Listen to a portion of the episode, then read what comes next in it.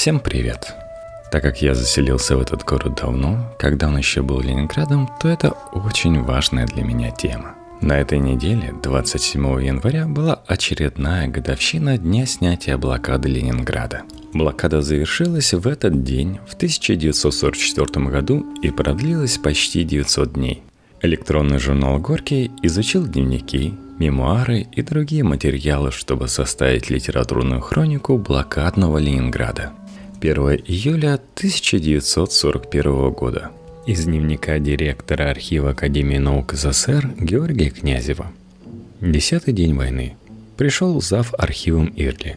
Долго совещались по вопросу о надлежащем сохранении здесь, в Ленинграде, ценных материалов – рукописей Пушкина, Ломоносова, Лермонтова, Тургенева, Достоевского, Толстого и других.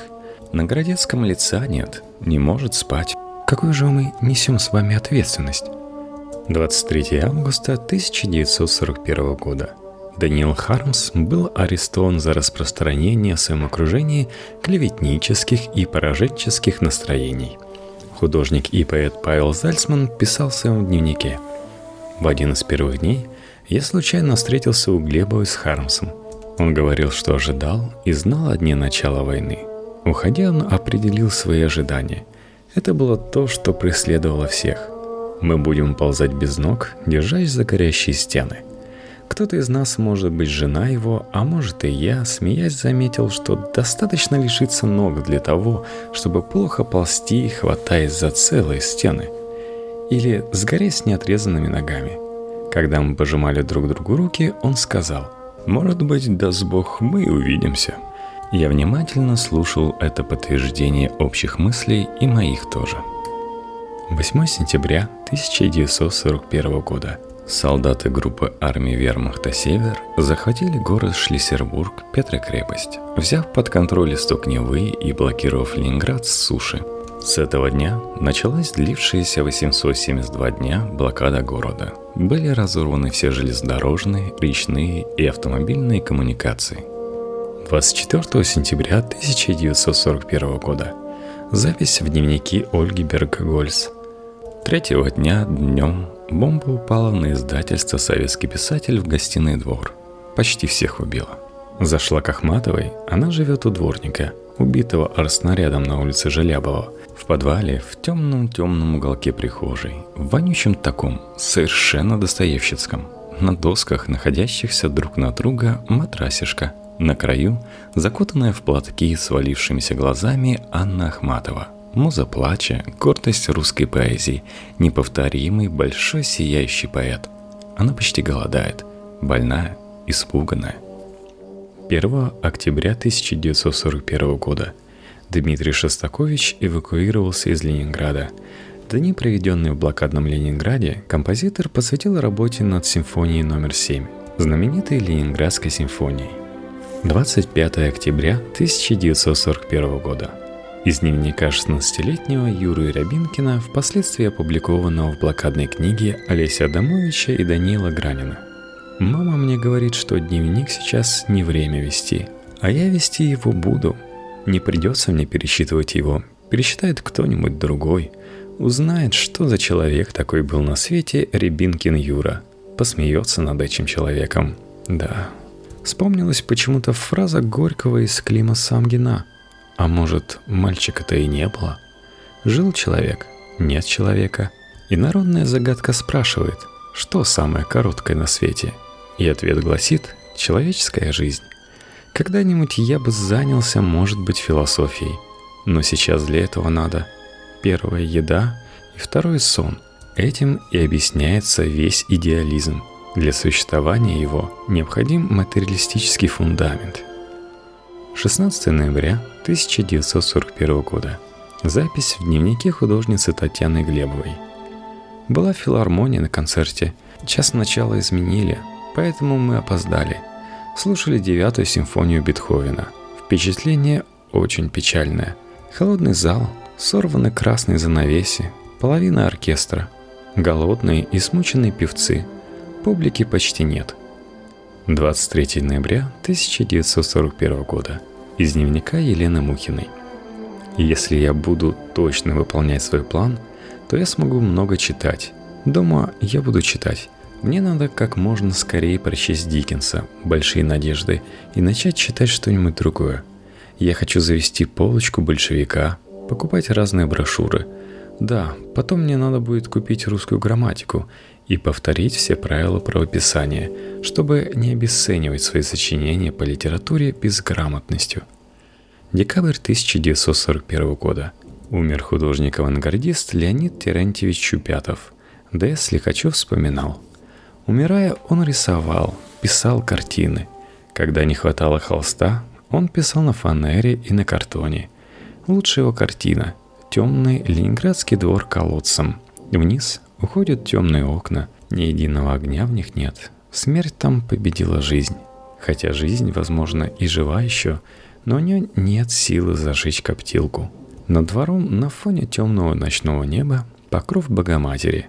Богоматерь наклонила голову, с ужасом смотрев вниз, как бы видя все, что происходит в темных ленинградских квартирах, и распростерла ризы. На ризах изображение древнерусского храма, Душа блокады в ней отражена больше, чем где бы то ни было. Декабрь 1941 года. Из записной книжки Леонида Пантелеева. Ни коня, ни собаки, ни даже мыши не найдешь во всем городе. Но как же вы, умирать такой лютой смертью, все еще думаете оборонять город? Откуда это? Из Тараса Бульбы. А как это по-ленинградски и как по-сегодняшнему звучит – Кажется, Фиди говорил, что когда он читает Гомера, люди кажутся ему вдвое большими, чем обычно. Какой Гомер расскажет о нас потомкам, и какому Фидию мы покажемся великанами, огромными, как статуи свободы в Нью-Йорке. А ведь в большинстве своем мы среднего роста, и хлеба мы съедаем в день всего 125 граммов. 3 декабря 1941 года умер художник Павел Филонов – Евдокия Николаевна Глебова, сестра художника, вспоминала. Осенью 1941 года, в конце октября, неожиданно пришел к нам брат. Пришел и принес четыре картошечки. Принес в то время, когда они буквально на вес золота, оторвав их от Екатерины Александровны, от себя, когда все голодали. Запасов у них не было никаких. Как мы не отказывались от картошечек, как не просили взять обратно – он не хотел и слушать нас. Он заставил взять их. 3 декабря 1941 года, войдя в комнату, мы увидели брата, лежавшего на постели, стоявший не на своем обычном месте. Он лежал в куртке, теплой шапке, на левой руке была белая шерстяная варежка, на правой варежки не было, она была зажата в кулаке.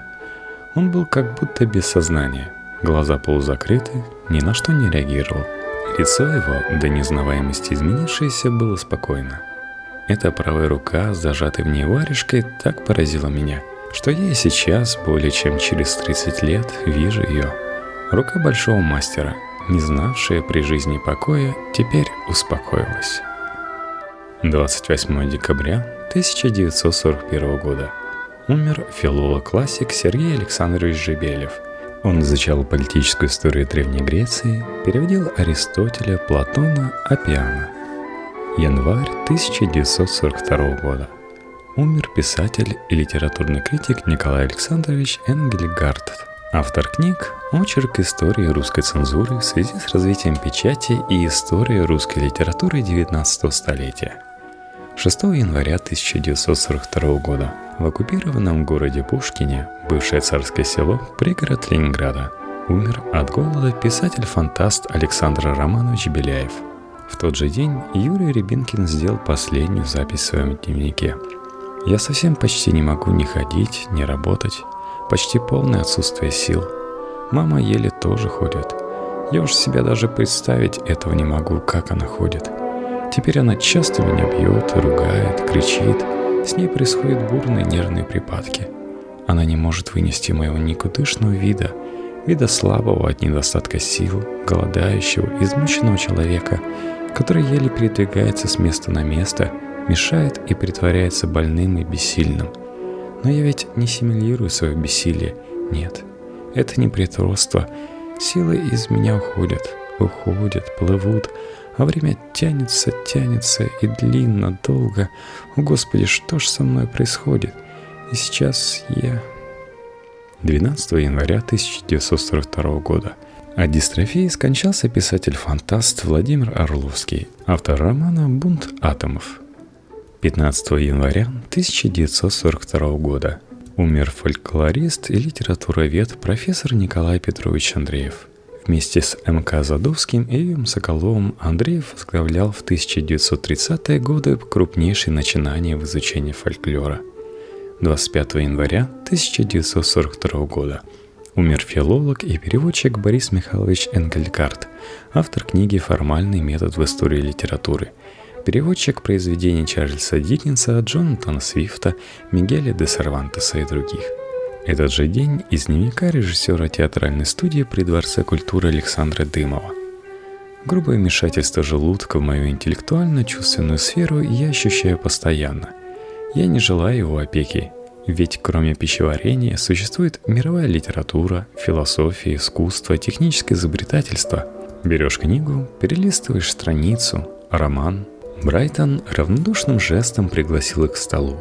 На белом пятне скатерти нет, дальше читать мне запрещено. Противопоказано. Это случай прямого воздействия идеологической настройки литература на базис желудка. Берешь другую книгу. Твое поведение, моя милая, дает пищу для всевозможных толков. Дальше читать нельзя. Пищу. Многоуважаемый редактор моих ощущений, мой желудок, немедленно направил их по пути съедобных ассоциаций – хотя в книге слово «пища» употреблено как явная метафора. «Меня пожирает тоска», написано на 35-й странице. Это тоже метафора. Но моему неуемному редактору нет никакого дела до этого. Ему важно вызвать в моем представлении пожирание жирных кусков жареного мяса. Может быть, с давно забытой румяной картошкой. Это случай ассоциативного воздействия надстройки на базис – 26 января 1942 года. Запись в дневнике поэта, военного корреспондента Павла Лупницкого. После тщательного обследования всего, что есть в квартире, у меня получился целый чемоданчик продуктов питания. Это сыромятные ремни, воск для натирки пола, глицерин из аптечки. Жаль, не нашлось касторки – вишневый клей, спиртовые подметки и пара набоек, карбален, многолетней давности ячменевая ритуальная лепешка с могилы святого, привезенная мною 11 лет назад с Памира. Пузырек с рафинированным минеральным маслом для смазки точных механизмов и много другой снеди. В перспективе корешки многочисленных книг, ведь они тоже на добротном клею. Дела не так уж и плохи. 29 января 1942 года – умер Николай Молчанов, муж Ольги Бергольц. Январь-февраль 1942 года. Ольга Бергольц пишет поэму «Февральский дневник». «О да, мы счастье страшное открыли, достойно невоспетое пока. Когда последней коркой делились, последней щепоткой табака, когда вели полночные беседы у бедного и дымного огня. Как будем жить, когда придет победа, всю нашу жизнь по-новому ценя?» Февраль 1942 года. Художница Елена Мартила вспоминает. «Однажды я поняла, что до утра не дотяну. И если лягу, встать уже не смогу. До того у меня уже были обмороки с потерей сознания по несколько раз в сутки. Я просто не смела лечь. Это был бы конец. Я чувствовала, что умираю, но сдаваться не хотела. Я взяла лист бумаги, кисть и, увидев себя в маленьком зеркальце, решила рисовать то, что вижу – лишь бы рисовать. Коптилка слабо мерцала, а я уже увлеклась и не хотела думать о смерти. Пока я водила кистью, прошла ночь. 1 февраля 1942 года. Натан Залманович Стругацкий вместе с 16-летним сыном Аркадием, будущим писателем-фантастом, был эвакуирован из Ленинграда. Младший брат Аркадия, 8-летний Борис Стругацкий, из-за болезни остался с матерью в Ленинграде – Натан Стругацкий умер 7 февраля в Вологде. Аркадий Стругацкий был отдан в детский приемник и попал в село Ташла Чкаловской области. Только в 1943 году Борис с матерью вновь встретились с Аркадием. 2 февраля 1942 года В психиатрическом отделении больницы тюрьмы Кресты умер Даниил Хармс. 3 февраля 1942 года. От голода умер переводчик Андриан Антонович Франковский, наиболее известен как переводчик произведений Марселя Пруста. Переводил также Джонатана Свифта, Г. Филдинга, Эл Стерна, Д. Дефо, Д. Дидро, Р. Ролана, Андре Жида. 7 февраля 1942 года в больнице при Всероссийской академии художеств умер художник Иван Яковлевич Билибин. 7 февраля 1942 года умер Василий Васильевич Кипиус, литературовед, доктор филологических наук. Под его редакцией в 1930-е годы были изданы полные собрания сочинений Салтыкова-Щедрина, А.С. Пушкина и Н.В. Гоголя. 10 февраля 1942 года. Из дневника Георгия Князева. «Я тороплюсь жить. Мысли наполняют мой мозг. Вот, например, вчера и сегодня я набрасывал мысли о Манеле «Мгновение». Есть такая поэма у Марселя Шваба, поразившая меня еще лет 35 назад своей оригинальностью и изощренностью самого изысканного упадничества. Читала ее, помнится, в изложении А. Амфитеатрова, и мне почему-то захотелось изложить эту поэму по-своему. Сейчас ночь, где-то, по-видимому, не так далеко от нас падают тяжелые снаряды. Ахнет, вздохнет где-то земля от удара и заходит дрогнуть стену дома – Потом опять напряженная тишина. Выстрелов мне не слышно в том коридоре передней без окон, где мы живем. И вот в эти напряженные минуты, когда достаточно одного такого случайного попадания, чтобы ни от этих лесков, ни от нашего жилища, может быть, от нашего дома ничего не осталось, я пишу поэму о Манеле. Увлекаясь, я не вслушиваюсь в жуткую ночную тишину, прерываемую глухими ударами и вздрагиванием стен дома – вот почему, дорога мне сейчас, это совсем как будто не к месту здесь в записках о войне такая далекая тема. Мы живем нервно. Многие от голодного или полуголодного состояния отупели или погубели. Другие опустились, нервничают, ругаются. Надо же как-то жить, подавать признаки жизни. Уже лучше сочинять поэму о Манеле, чем проклинать всех и вся и мучиться от бессилия что-либо исправить кругом – изменить в своей жизни. Умереть нетрудно, умирать очень тяжело. 16 февраля 1942 года. Запись в дневнике 17-летнего Михаила Насырева, будущего композитора и дирижера. Кухня – храм, пламя в плите – огонь версталок. Повар – верховный жрец. Он всемогущ и милостив. Он как рукой снимает печаль и воздыхание, утоляет жажду, усложняет любовь. Увы, Джером не ошибся. Вся интеллектуальная жизнь людей приостановлена. Забота о куске хлеба, о спасении от голодной смерти вытеснили из умов людей все другие мысли и думы. Жизнь превратилась в какой-то кошмарный сон, от которого никак нельзя пробудиться. В 1943 году Михаил Насырев был арестован и приговорен к расстрелу по статье 58 УК РСФСР Основным доказательством вины был дневник антисоветского содержания, изъятый у него при обыске. Через месяц высшую меру заменили десятью годами лагерей. 17 февраля 1942 года умерла Ольга Ивановна Ляшкова, основательница литературно-художественной группы русских футуристов «Бескровное убийство», творчество которой предвосхитило абсурдистскую поэзию Обариутов.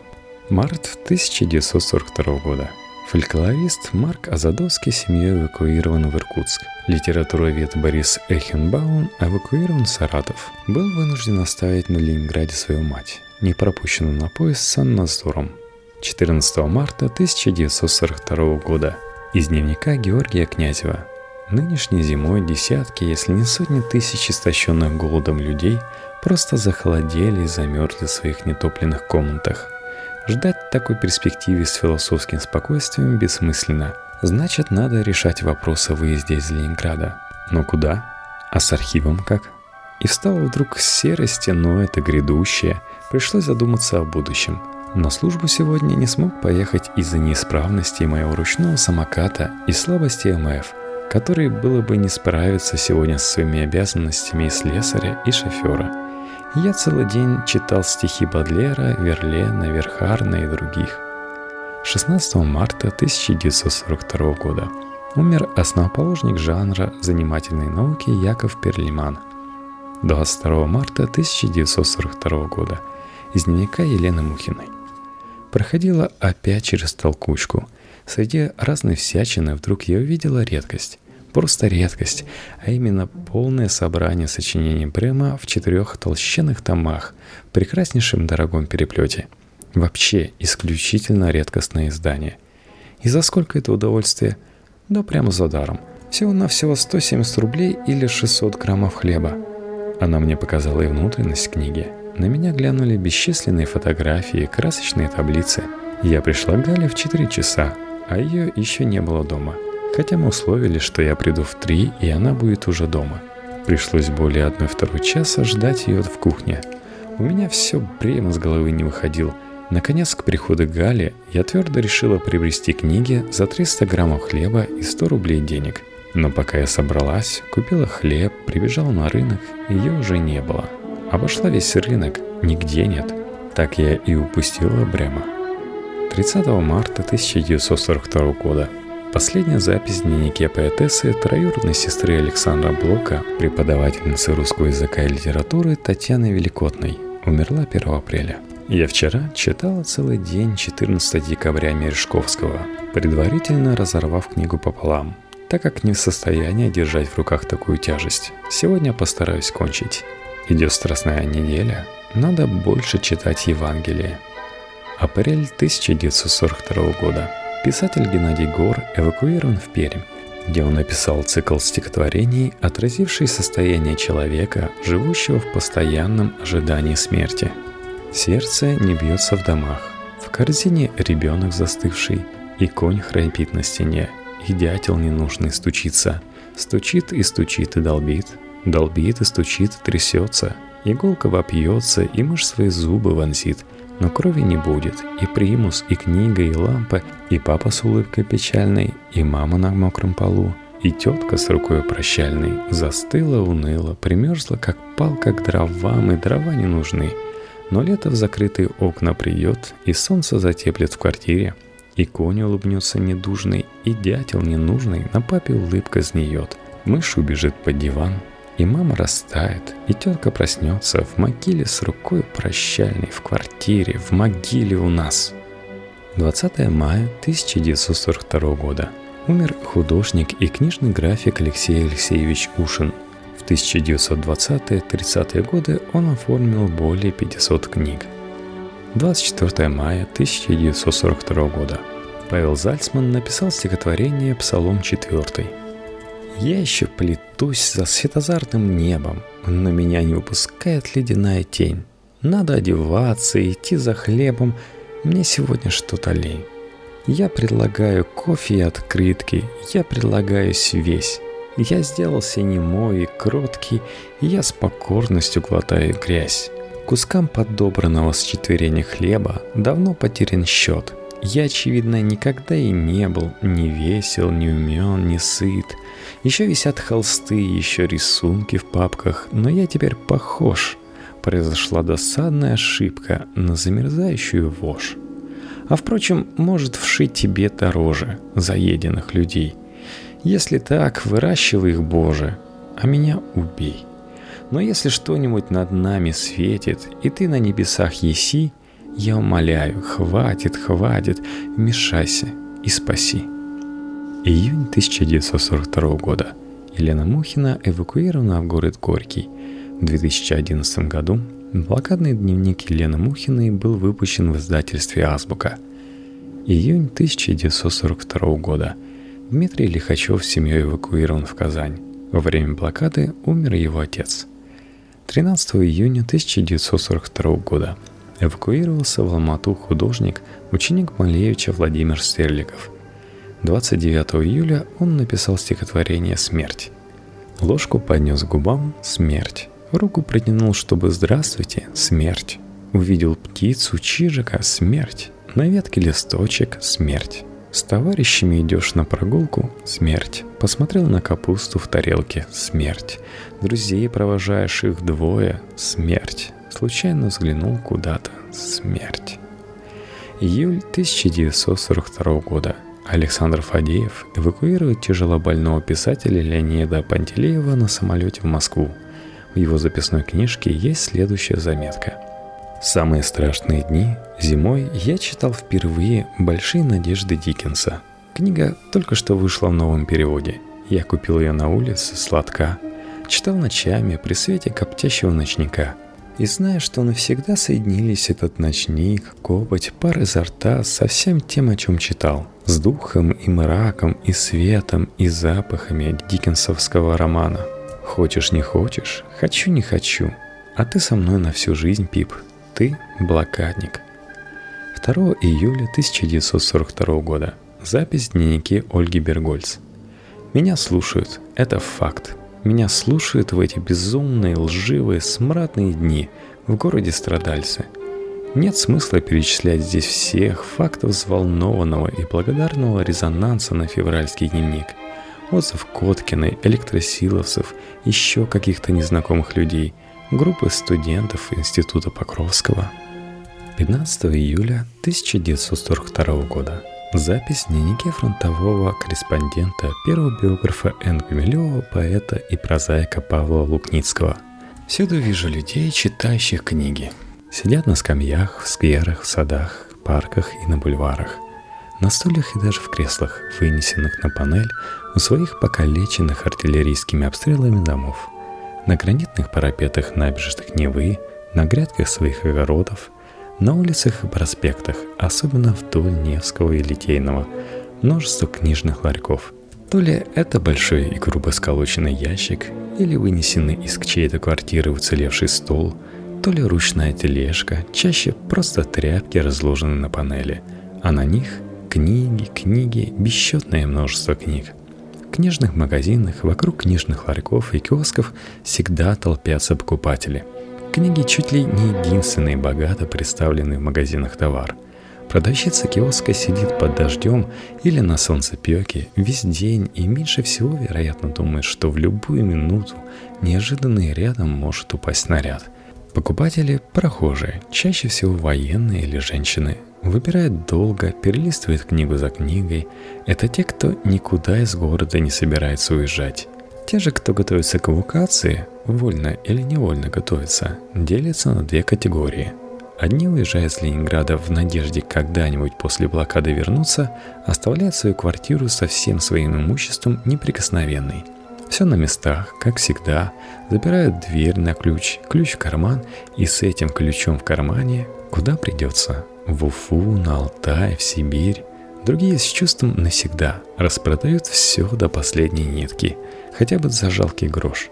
Такие продают и все свои книги, даже целые библиотеки.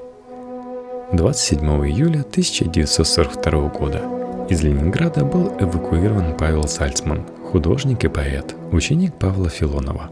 Его родители погибли от голода. Также летом 1942 года в Алмату эвакуировалась еще одна ученица Филонова, Татьяна Глебова, потерявшая в декабре 1941 года отца Август 1942 года. В поселок Шатки вместе с другими детьми из детского дома номер 48 была эвакуирована Таня Савичева, чей девятистраничный дневник стал одним из символов блокады. Почти вся семья Тани погибла в период с декабря 1941 года по май 1942. 1 июля 1944 в возрасте 14,5 лет Таня Савичева умерла от туберкулеза – 4 августа 1942 года. Запись в дневнике Ольги Бергольц. Хлеб за поэму «И клянемся вам, поэт-товарищ» больше и реальнее любого ордена. 9 августа 1942 года. Седьмая симфония Дмитрия Шостаковича прозвучала в блокадном Ленинграде – Оркестром Ленинградского радиокомитета дирижировал Карл Элиасберг. Ленинградское радио вело трансляцию концерта из Большого зала Ленинградской филармонии. Вы слышали, наверное, и про другую седьмую симфонию Прокофьева. Сам Прокофьев ее называл юношеской, чтобы, чтобы отразить настроение советской молодежи. Она звучала на похоронах Сталина, который умер 5 марта 1953 года – в этот же день умер и маэстро, попавший в опалу, что случалось в СССР и с самыми талантливыми людьми. тихо, в коммуналке, так и не дождавшись условной оттепели. 11 декабря 1942 года во время бомбардировок погиб архитектор Лев Александрович Ильин. В ней блокады Ильин работал над книгой «Прогулки по Ленинграду». 1942 год. От голода умер художник-конструктивист Яков Моисеевич Гуменяр, оформивший свыше 200 книг и около 100 плакатов.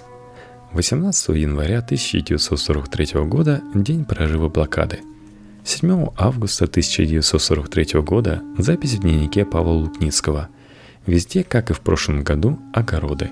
У поэта Александрова Прокофьева, например, огород на Марсовом поле. И среди грядок соседних огородов в солнечный день всегда можно увидеть несколько женщин, спокойно читающих книги. Подойдите поближе, и вы увидите томик Шекспира, журнал «Октябрь» или сборник рассказов Джека Лондона. Этого автора ленинградцы полюбили по-новому – Разве быт, описанный в Северной Одиссее, не схож многими своими чертами с нынешним, нашим бытом? 3 января 1944 года на Ленинградском фронте Анатолий Тарасенков написал стихотворение книги.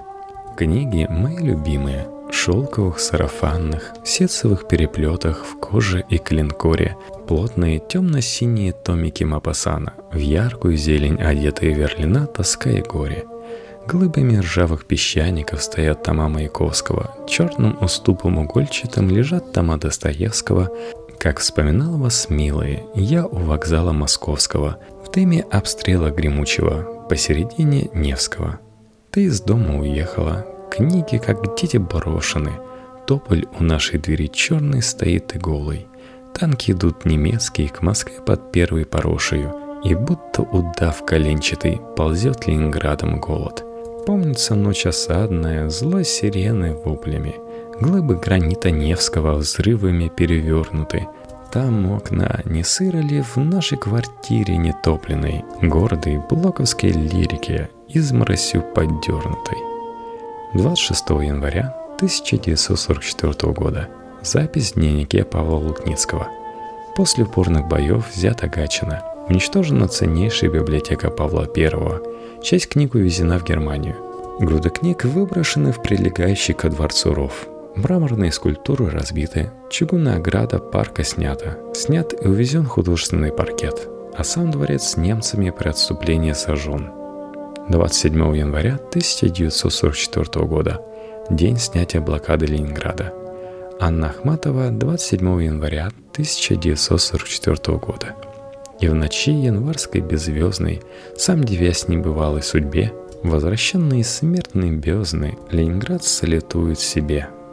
1947 год. Ариф Васильевич Сапаров, журналист, участник рейсов по лидовой трассе, связавший осажденный Ленинград с Большой землей, принес свою книгу «Дорога жизни» в издательство. Книга была сокращена вдвое редактором, посчитавшим, что в ней слишком много мрачных, натуралистических подробностей – Первое издание вышло в том же 1947 году тиражом 7000 экземпляров и получило массу восторженных отзывов. Второе издание планировалось выпустить большим тиражом в 1949 году, однако оно немедленно было изъято из обращения в связи с доносом на Сапарова по так называемому Ленинградскому делу. Реабилитирован в 1951 году. Только в СССР книга издавалась более 10 раз – Кроме того, она была переведена на многие европейские языки. Чешский, польский, болгарский, немецкий и другие. 1959 год. Специально для мемориальной стелы на Бескаревском кладбище в Ленинграде, где похоронены многие жертвы ленинградской блокады, Ольга Бергольц написала стихотворение, ставшее широко известным благодаря строчке «Никто не забыт, ничто не забыто». 1977 год. В журнале «Новый мир» впервые напечатана часть блокадной книги. При редактуре цензуры было изъято 65 фрагментов. На издание этой книги в Ленинграде был наложен запрет, длившийся до 1984 года. Для создания книги Олеся Домович и Даниил Гранин собрали 200 рассказов жителей блокадного Ленинграда –